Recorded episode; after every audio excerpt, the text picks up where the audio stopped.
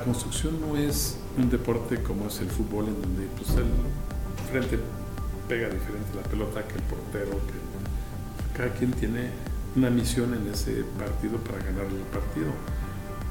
La construcción tiene que ser mucho más como un ejército, todos tenemos que tener la misma misión, tenemos que lograr el mismo resultado.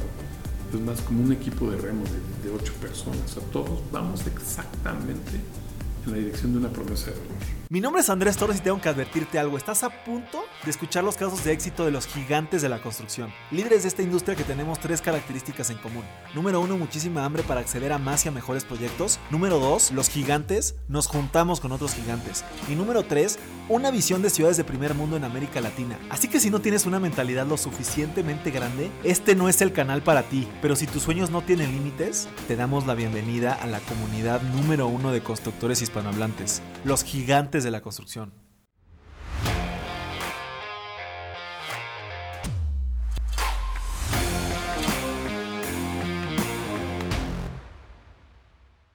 Mis gigantes, bienvenidos a un episodio más de este podcast más importante de construcción hispanohablante. El día de hoy estoy muy contento porque estamos aquí en las oficinas de Gaia, eh, acompañados de una persona que admiro muchísimo, Fernando Gutiérrez, director y socio de, de esta gran empresa Fernando, primero que nada, pues muchísimas gracias por tu tiempo y gracias por estar aquí con nosotros. Bienvenido a este tu podcast. Gracias, este, me encanta estar aquí, me encanta este tema además. De lujo, pues como, como te platiqué, tenemos cinco preguntas preparadas para ti, un poco en, en orden cronológico. La, la, primera va un poquito más a tu pasado, Fernando, que nos platiques cómo fue este, este, este proceso en tu carrera profesional para que hoy llegues a ser el director y socio de, esta gran empresa? Pues lo voy a tratar de sintetizar un poco porque ha sido largo el trayecto, pero este, soy arquitecto, eh, estudié en México, en la Universidad de Anáhuac. Terminando mis estudios, me fui a Europa a hacer un posgrado que fue cancelado porque en ese momento la economía de México se fue al traste y mi beca se fue también al mismo lugar. Acabé trabajando allá en, Inglaterra, Francia y Finlandia para una empresa de oficinas, para diseño de oficinas. Y me tocó llevar obras y proyectos en, esos lugares. Me fue una experiencia padrísima, me divertí mucho, aprendí muchísimo. Y este, después de tres años... Perdón que te interrumpa, ahí en, esa parte tú siempre eh, como arquitecto eh, o, en aquella época estudiante, ¿te enfocabas mucho en la parte de diseño o siempre tendiste que querías ir al lado de construcción? No me encantaba el diseño, me, enfoqué al diseño. Mi tipo de proyectos eran para corporativos, el rediseño y redimensionamiento de los corporativos. Apenas empezaba a existir la tecnología, no había ni faxes, pues, pues sí había faxes, pero, pero no viene bien. La computadora estaba naciendo. Este, entonces el ambiente de trabajo y el modelo de gestión o cadena de valor de las oficinas se volvió muy complejo porque empezaba a existir la estructura matricial en cómo operaban las empresas en vez de lineal. En vez de que yo te paso el papelito y tú sigues te lo muy lineal, las estructuras empezaron a volver matriciales y el rediseño de las empresas fue algo muy, muy importante en esas épocas, en finales de los 70, principios de los 80. Este, empezó a nacer la computadora y empezó a revolucionar la estación de trabajo y el modelo de, la estación de trabajo y cómo trabajamos. Inclusive se nacieron los cubículos y el cubículo pues ataba a la persona a un puesto, tiempo, hora, etc. Y así lo vivimos hasta los 2000 donde ya después nos empezamos a liberar de los cubículos. Pero me tocó una parte muy padre, me tocó el, el diseño y el renacimiento de la oficina moderna, que ahorita ya no la vemos tan moderna como lo fue, ahorita estamos en la siguiente parte de la revolución. Entonces me tocó mucho esos, ese tipo de proyectos, diseñaba ese tipo de proyectos para empresas mayores. Me tocó diseñar oficinas y, museos y cosas así en, Londres, en Francia y en en Finlandia, trabajando dentro de una empresa. Yo era líder de, proyecto. Y este, después de tres años y medio, pues tuve que tomar la decisión de qué quiero hacer con mi vida y me decidí regresar a México para crear mi futuro aquí en México. La verdad estaba muy padre allá, pero iba a seguir en un puesto que no me iba a llevar a más. Este, regresé a México, seguí trabajando otros seis meses para la misma empresa en México, tenía un contrato con Pemex ellos, y después de ese tiempo decidí independizarme y arrancó Gaia. Este, acabamos de cumplir 36 años, hace unos cuantos días. Felicidades. Gracias.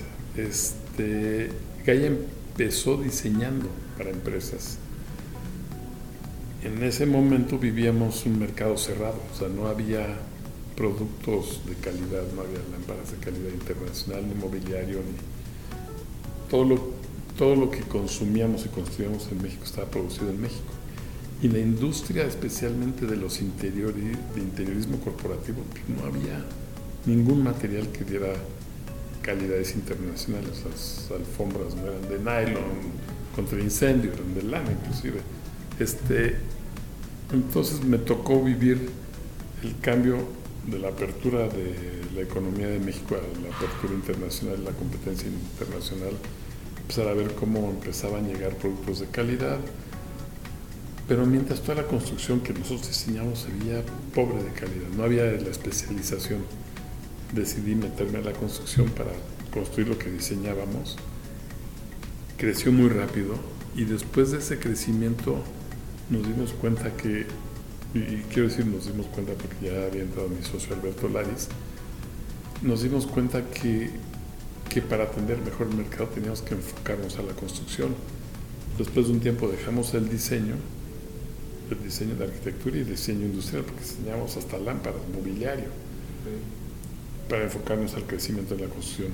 Nos ha ido muy bien creciendo en el mercado corporativo y después de varios años del mercado corporativo nos, dimos cuenta que teníamos que diversificarnos porque el mercado corporativo tenía fluctuaciones.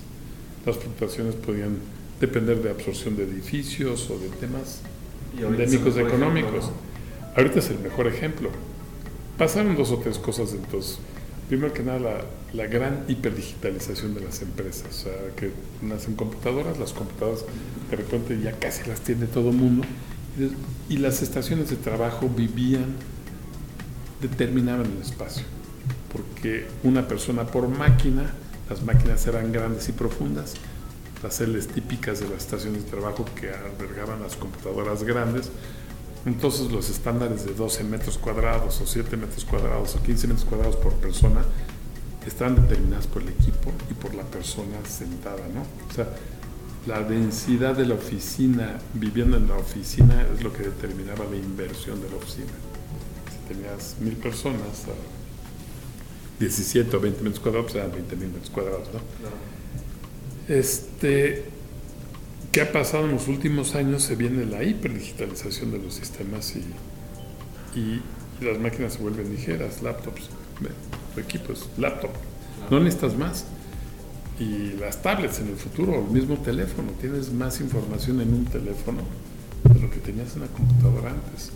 Y tu capacidad de comunicarte se vuelve impresionante. La infraestructura de las oficinas y de las industrias cambia completamente. Ya que cablear profundamente cada estación de trabajo, ya todo está en la red, en la nube, en, el wifi, etc.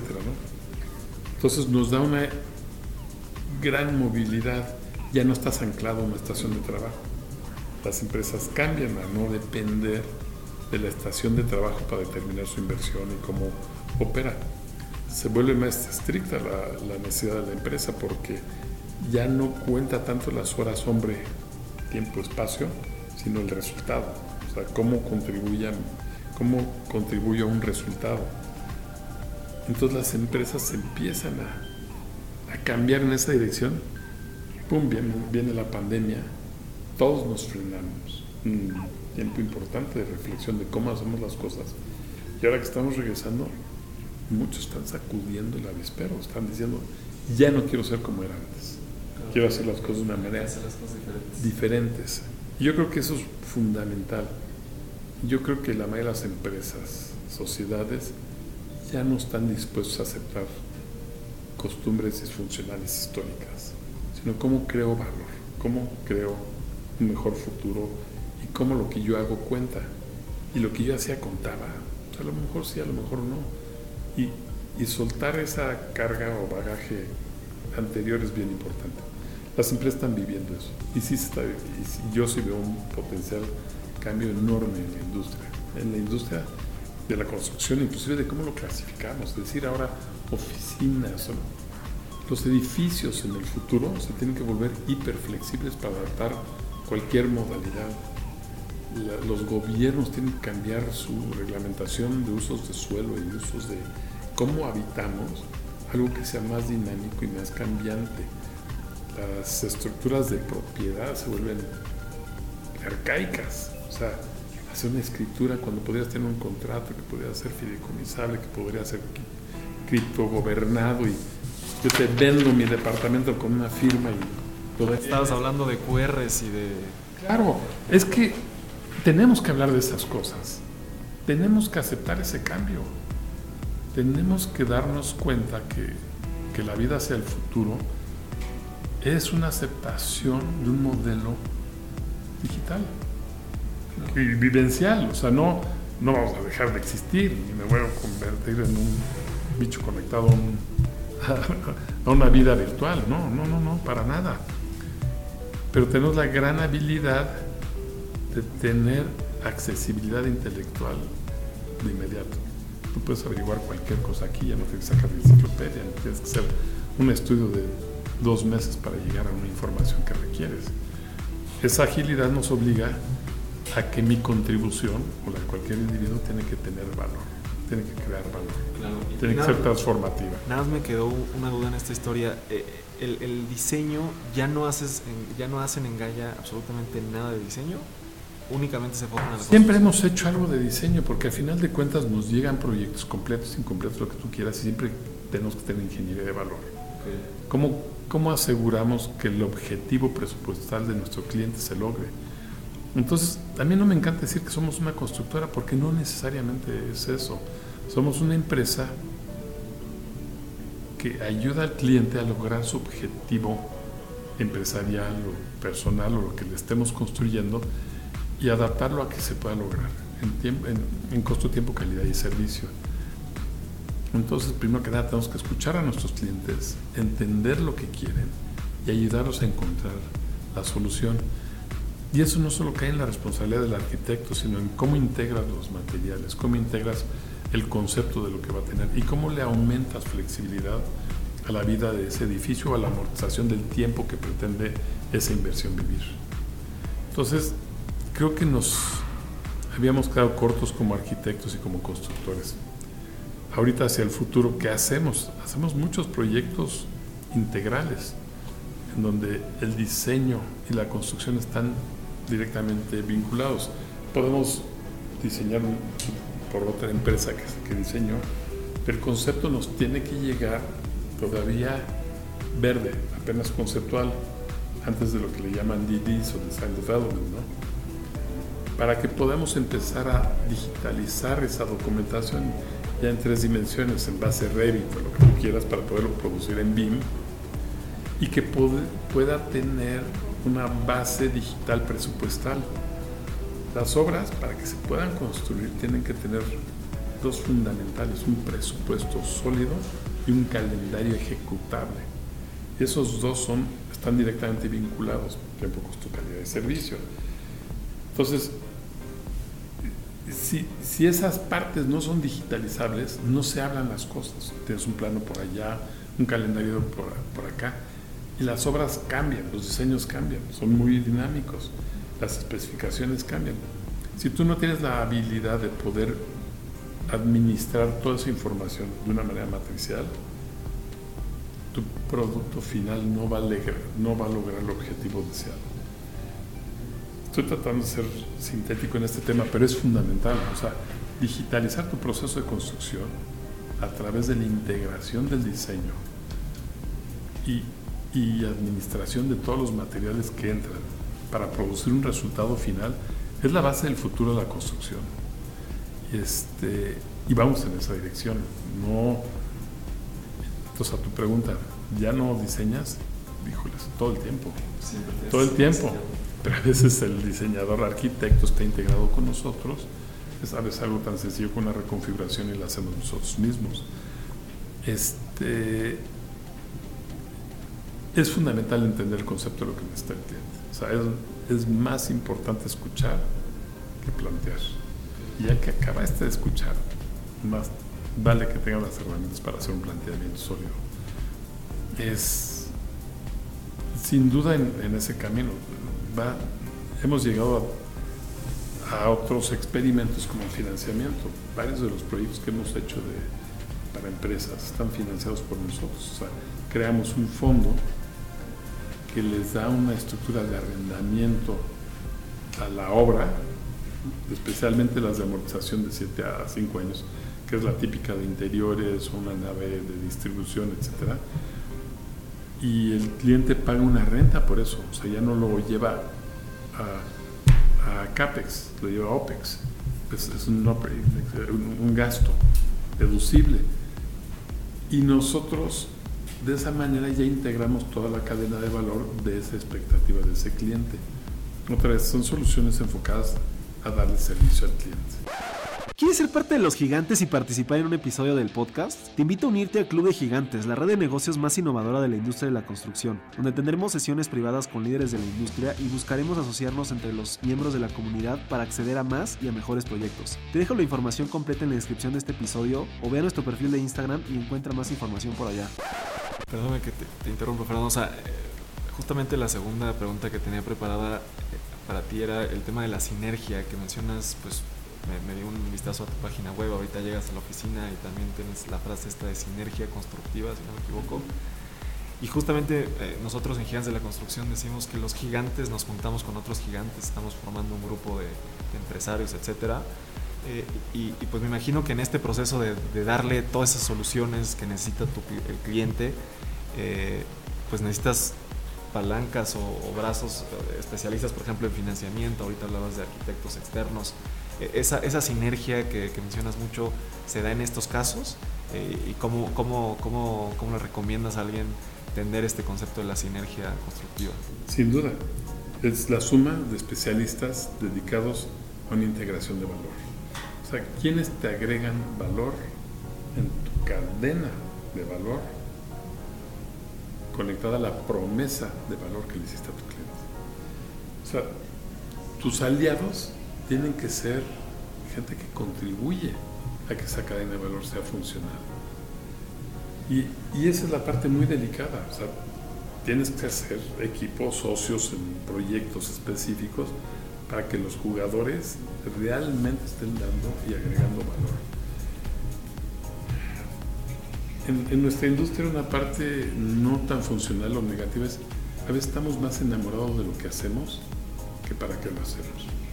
Entonces, estar enfocados en el resultado, en la oferta, lo que hicimos, estar enamorados en cómo lograr de una manera más eficiente ese resultado. ¿Qué quiere decir estar aliado con los mejores creadores de conceptos, con los mejores fabricantes de cosas que vas a integrar a la construcción? Desde la estructura, la envolvente, la infraestructura, los acabados. Que el que esté aliado contigo sea experto, que el material que estés usando o que estés integrando sea, sea experto, sea sustentable y sea inteligente. Y ser inteligente es que, que, sea capturable su valor, que sea digitalizable, identificable, que tus levantamientos, información o estimaciones tengan sustento, que sean auditables, que sean transparentes. Son palabras fáciles de decir y bien difíciles de lograr. Lo mismo que hizo la industria automotriz y de la aviación en los últimos 20, 30 años en su reconversión que ha sido increíble, tiene que pasar eso en nuestra industria. Y en Gaia lo estamos buscando hacer de una manera fundamental. Estamos platicando hace rato también ya de la industria automotriz y aeroespacial. ¿Qué es lo que más te llama la, la atención de esas industrias? ¿Sus, sus procesos?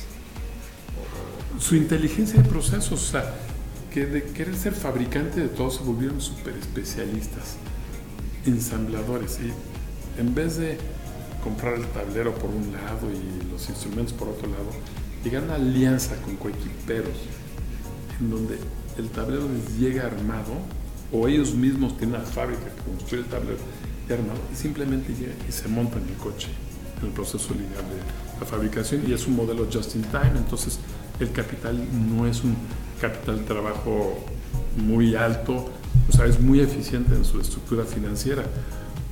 Eso en las dos industrias, en la aeronáutica y, automotriz, lo han logrado a un nivel impresionante.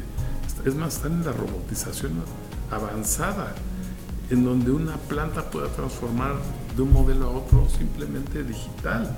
Eso era imposible antes. Bueno, en la industria de la construcción estamos en la inversa de esa industria. O sea, estamos muy distantes de la robotización, automatización. Estamos relativamente cercanos en la digitalización de la información base, pero ni siquiera en la digitalización de los procesos. O sea, estamos, la verdad, muy atrás. Y en ese aspecto, ¿qué, relevancia tiene que bueno, todos los coches de una línea de producción son prácticamente iguales? En cambio, en la industria de la construcción prácticamente todos los proyectos son diferentes. O sea, ¿tú propondrías una homologación de proyectos o, o cómo, o de, o de procesos, o sea, de materiales? ¿Cómo, ¿Cómo puedes lograr algo similar si te van a contratar un proyecto en Guadalajara y otro en Cancún? Y a lo mejor uno es de concreto y el otro es de estructura metálica y a lo mejor uno quieren X tipo de fachada y los otros quieren una fachada prefabricada. O sea, ¿cómo, cómo, vas a, cómo puedes homologar eso si todos los proyectos son diferentes? E, e, esa es, es, la palabra más importante. O sea, no puedes homologar el producto final porque entonces tendrías que homologar nuestro estilo de vida, homologar nuestro quehacer y eso no existe. O sea, la realidad es que los proyectos existen para resolver las necesidades sociales, personales, empresariales y no son iguales. Entonces, de entrada, no puedes homologar. Inclusive una empresa que yo creía que era el ejemplo de la digitalización acaba de quebrar, se llama Caperra, una empresa con un fondo levantado por, SoftBank de billones de dólares en donde compraron muchas empresas, pero están enfocados en qué hacer, cómo hacer la estructura más padre, más sustentable invirtieron todo su dinero ahí y compraron toda una cadena de distribución constructoras como nosotros y quisieron empujar ese producto a través de eso. Tú no puedes hacer que el mercado se coma lo que tú crees que es la solución. Tú tienes que escuchar al mercado y dar la solución que el mercado tiene que, que recibir. Entonces sí vas a tener mil modelos diferentes y productos diferentes. Tú no puedes estandarizar la solución de la arquitectura o de la vida. Entonces, no son vehículos. Puedes hacer partículas prefabricadas y sin duda es mucho más fácil los primeros renglones presupuestales del estándar de cómo construimos concretos, fachadas, etc. Sin duda son estandarizables, muchos de ellos están prefabricables y a lo mejor ellos son los más avanzados en esta transformación automatizable, digitalizable, reconstruible. Pero cuando empiezas a meterte al, al fit out, al entorno, a lo que pasa dentro del, del shell, o del, envolvente, tiene que ser transformable, tiene que ser adaptable. Y además la vida útil de los interiores, de donde trabajas o donde vives, pues no tiene el mismo tiempo de amortización que un edificio. O sea, puede que se amortice en 7, 10, 15 años es un escenario a final de cuentas, entonces tiene que ser adaptable. Oye, tenemos que quitarle las disfunciones y de, los modelos de distribución y de las cadenas de valor. Tenemos que acelerar los procesos, hacerlos más sustentables y más digitalizables para que sean controlables en su valor de integración. Sin duda estamos lejos de eso. Y, sin embargo, creo que en Gaia como, como contratistas generales pues, sí han logrado este tema de, especialización, etcétera. Eh, eh, pero, ¿por qué recomiendas tú contratar a un contratista general y no, por ejemplo, otro tipo de servicio como un project manager y después contratar personas especializadas? ¿Cuál es la, diferencia entre, entre, entre esos servicios? El, el, gran problema que le veo es la pulverización de la responsabilidad y la cuando tú a final de cuentas tienes una promesa de valor. Esa promesa de valor tiene que controlarse y administrarse de una manera más inteligente, más integral y más matricial. Si no tienes apoyos digitales para hacer eso, no lo vas a lograr. Y si eso lo repartes en 5 o 10 especialidades, la verdad lo veo improbable o imposible que logres una promesa de valor central. Vas a tener 18 promesas de valor individuales que no necesariamente coinciden. Entonces yo creo que es un tema de concepto de creación, no de, no, no, de capacidad individual de cada uno de los coequiperos.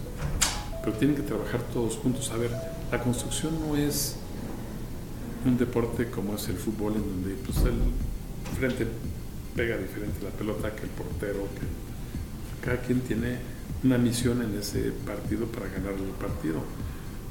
La construcción tiene que ser mucho más como un ejército, todos tenemos que tener la misma misión, tenemos que lograr el mismo resultado. Es más como un equipo de remo de, ocho personas, o sea, todos vamos exactamente en la dirección de una promesa de valor. Entonces es la gran diferencia, o no quiere decir que para otras disciplinas esos equipos multidisciplinarios no funcionen, pero yo creo que si tienes claro cuál es la misión final, híjole, más vale que todos estén alineados. Sí, creo que en ese tema, pues sí, el, el general puede asegurar un costo, a diferencia de project manager que pues, puede decir que el costo por X o razón no, no, se, no se cumplió. Y, y, en ese aspecto, la, la, cuarta pregunta que tenía preparado para ti, Fernando, si, si tú como contratista general terminas subcontratando algunas empresas especializadas o subcontratando algunas empresas, eh, ¿cómo te aseguras que esas empresas van a tener los mismos procesos, los mismos valores, el mismo objetivo que lo tienen ustedes en Gaia? Primero que nada, la promesa de valor no es el costo, es el costo, tiempo, calidad y servicio. Esos cuatro son los pilares de la promesa de valor y están directamente vinculados y relacionados. Y va a la pregunta que me acabas de hacer. No vamos a trabajar con un contratista por precio. Vamos a trabajar con su, subcontratista porque es un aliado que entiende nuestros procesos, está conectado con nuestra capacidad intelectual de estar migrando, ajustando las especificaciones para asegurar que mejoremos la promesa de valor y, y, que se dé el resultado. Entonces, insisto, no es que yo haga concursos de subcontratistas, sí los hacemos para asegurarnos que tenemos alineado el precio, pero tiene que estar alineado el modelo de gestión. O sea, tienen que poder integrar las estimaciones digitalmente, tienen que llevar de una manera hiperdisciplinada su avance diario de obra para asegurar que el calendario se esté cumpliendo cabalmente. Es, es algo mucho más complejo como decir, híjoles, este es más barato, pues ahí nos vemos en unos meses a ver si acabó o no acabó. Es una disciplina diaria de integración de valor. El valor se crea día a día, no se crea en periodos largos. ¿Qué tan fácil o qué tan difícil es encontrar estos subcontratistas que, tengan todo eso actualmente en México? Digo, me imagino que al principio era más difícil, hace 36 años que empezaste. Hoy, ¿qué tantas empresas eh, cumplen con los requerimientos que tú o en Gaia Yo, creo que pocos, no, porque no quieran o no tengan la capacidad, sino la pandemia generó muchas quiebras. Entonces, el, capital contable de los subcontratistas pues, se fue. Este, hay, una vulnerabilidad a la economía general de, los subcontratistas. Agrégale que los distribuidores, el que les proveía cables o materia prima, la están pasando mal y están queriendo cobrar el inventario que no han distribuido o que no han pagado. Entonces, hay muchos potenciales litigios o problemas que están mermando la capacidad de los buenos subcontratistas. Entonces es mucho más delicado ahora que, lo fue antes. Y sin duda una de las tareas más difíciles ahorita es conseguir subcontratistas con la capacidad este, moral, económica y empresarial para poder resolver los, contratos. Sí es un reto, pero sí hay gente y si hay quienes pueden. Claro, claro. Y, la, la, la, última pregunta que teníamos preparada para ti, Fernando, ¿qué, qué sigue para Gaia? Sé que, sé que has, ustedes en su página web muestran eh, muchísimo, le dan mucho énfasis a este tema de la digitalización de todos sus procesos. Vi por ahí, entre, entre otros temas, un portal de proveedores. Usan HubSpot, Salesforce, portal de denuncias, Procore, BIM, RPs. Todas esas implementaciones que, que, hoy ya tienen pues la mayoría de los procesos digitalizados, pero ¿qué sigue para la organización? Y pues platícanos también un poquito de este, de este proceso, qué tan complejo es o ha sido digitalizar la, la construcción. Yo creo que estamos muy avanzados en, en, lo que es la administración de la construcción, sin duda. O sea, ya, ya estamos inclusive haciendo estimaciones con cámaras 360 en campo, validables cada semana y que estén alineadas con nuestros calendarios y nuestros costos. E, esa parte creo que vamos muy avanzados. La parte ética, o sea, tenemos un tema de transparencia, un externo administra que estemos haciendo las cosas de una manera digna, legal y correcta y honesta. Entonces, las denuncias son bienvenidas para asegurarnos que, que nuestra misión de transparencia se cumple y, que no incurramos en muchas de las malas prácticas que están en nuestra industria. Esas son, han sido más fáciles de integrar. Las más complejas hacia el futuro es la digitalización del proceso de creación. Asegurarnos de que un pedazo de madera se transforma en una cubierta en una, o en un, en un potencial cocineta o el mueble que estemos construyendo y cómo va creándose ese valor y asegurándonos que no se quede parado. Antes administrábamos vía contratos, le doy el, el anticipo al carpintero y cuando me entrega el mueble le pago. Es uno de los retos muy fuertes y en eso estamos. Y, y este tema que me platicabas de los QRs, ¿lo, ¿lo, han aplicado en, algún, en alguna ocasión? ¿Están en es muy aplicable especialmente en las estructuras, en cosas grandes que puedes tener la unidad muy claramente definida. Pero imagínate un pastel, si ya le echaste 10 cucharadas de harina, un QR y después le echas, no, no, no jala. ¿Sí me entiendes? Porque vas agregándole valor al mismo volumen o a la misma cosa. Entonces, tú tienes materia prima o, como, commodity de materias primas sumando un valor integral. El QR no te funciona ahí. Entonces, ¿qué te funciona? Cortes etapa de estimaciones transformación de una materia prima a un producto terminado.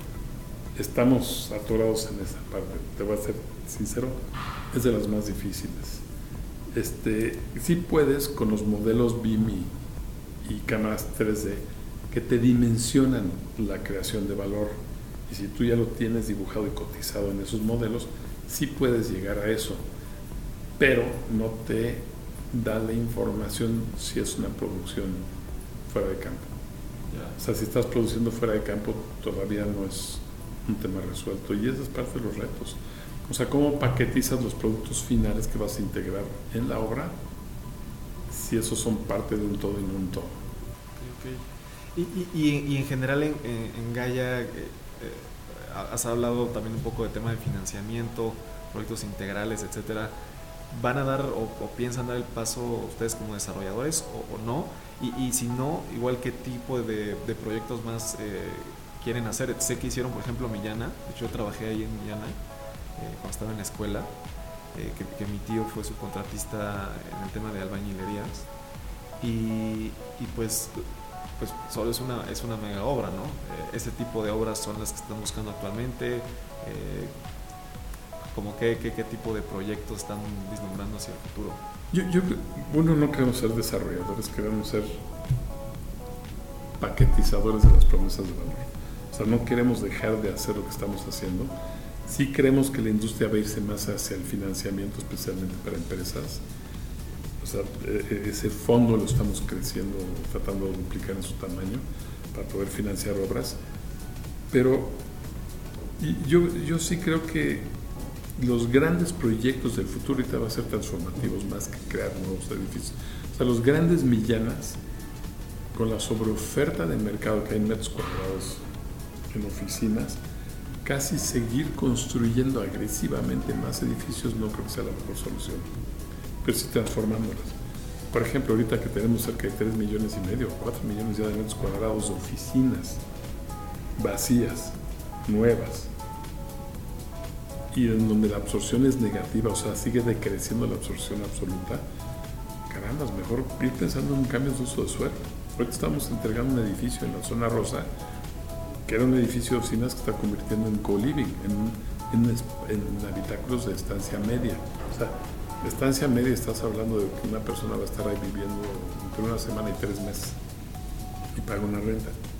O sea, veo mucho futuro en este tipo de proyectos experimentales que van hacia el futuro, que atienden al nómada, al nómada digital, a las personas de tu generación que, que ya no quieren atarse a lo que los mayores les enseñamos, sino quieren reinventar su vida. Bueno, la arquitectura tiene un chorral de miles de metros cuadrados disponibles para hacer esa transformación de dónde vives, dónde trabajas, cómo te diviertes, cómo, cómo ejerces tu vida. Y esos metros cuadrados son obra, porque son transformación. Entonces, mi enfoque va más en esa dirección. Cubrimos todo, todo México, o sea, hacemos proyectos y seguimos por todas partes. Tenemos proyectos en Sudamérica y en Panamá, esperamos cerrar uno pronto. Hemos trabajado en el norte de México, en Tijuana. Queremos tener algunos proyectos en el sur de California Estados Unidos. Entonces estamos enfocándonos en donde tenemos capacidad de transformar y de, crear valor. Excelente, excelente. Pues le deseamos mucho, mucho éxito en, en, el futuro como, como, lo han tenido hasta ahora, Fernando. Eh, no, no, sé si gustes dejar algún, bueno, tenemos una pregunta bonus con la que terminamos todos los episodios. No sé si antes quieras dejar algún medio de contacto, alguna forma en la que puedan contactarte a ti o a alguna persona de Gaia o la página o algo. Sí, la página de Gaia, no me la sé de memoria, es Gaia MX, Gaia.mx, Gaia con Y. Este, y, y yo, yo, yo creo que sí es importante ese punto de contacto, lo encuentran fácilmente en en la página web, pero, pero lo que creo que es fundamental es enfocarnos a la promesa de valor. De veras, Gaia es enfoque promesa de valor, no construcción, no es lo que hacemos, sino Gaia su enfoque es promesa de valor y el cambio del futuro. Me queda claro en la página lo pueden encontrar muy, muy bien, yo me eché un buen clavado ahí en la página. Eh, Fernando. Que la página todavía no es donde quisiéramos estar. Esa es la página, la provisional, a la que viene. Espero que para el próximo año vas a ver un shift en la página. Ya nos echaremos también un, clavado ahí en la, nueva página de Gaia. Eh, y, la última pregunta, Fernando, con la que tenemos todos los episodios. Yo tengo el objetivo de construir una ciudad, una ciudad inteligente y sustentable, y la quiero construir en América Latina. Desde tu perspectiva, toda tu experiencia como arquitecto, como constructor, como contratista general de obra, y en todos los diferentes tipos de proyectos que has ejecutado, pero también desde una perspectiva personal, ¿cuáles serían las características que tendría que tener una ciudad para que tú la pudieras considerar como una ciudad perfecta? Híjoles, yo creo que un alto nivel de flexibilidad, un profundo enfoque a lo que la sociedad quiere y no lo que yo creo que debería ser la sociedad. Eh, la palabra sustentabilidad que mencionaste es una palabrota o sea, es fácil de decir, difícil de lograr. Sustentabilidad y si es net zero, lo que tú quieras, es muy, muy difícil de lograr. Entonces, si no es parte del concepto del master plan, no es lograble.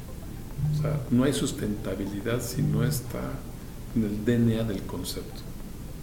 Este, yo creo que tú al describirlo sustentable, esa es la palabra clave. Digital es parte del proceso, es la administración del proceso, la promesa de valor. Pero el enfoque sustentable, incluyente, de veras pensado en la sociedad y no lo que dos tres personas pudiéramos fantasear debería ser, es la solución. O sea, tú no puedes crear una utopía del futuro sin preguntarle al usuario qué espera. me gusta, me gusta. Pues Fernando, la verdad es que me quedo con, con muchas aprendizajes de esta entrevista, te agradezco muchísimo. Siempre terminamos diciendo que ya lo eras, pero aquí te queremos nombrar un gigante de la construcción. Muchísimas gracias por, por tu tiempo y por el espacio. Gracias por tenerme. Y pues a todos los gigantes nos vemos muy pronto con una entrevista nueva.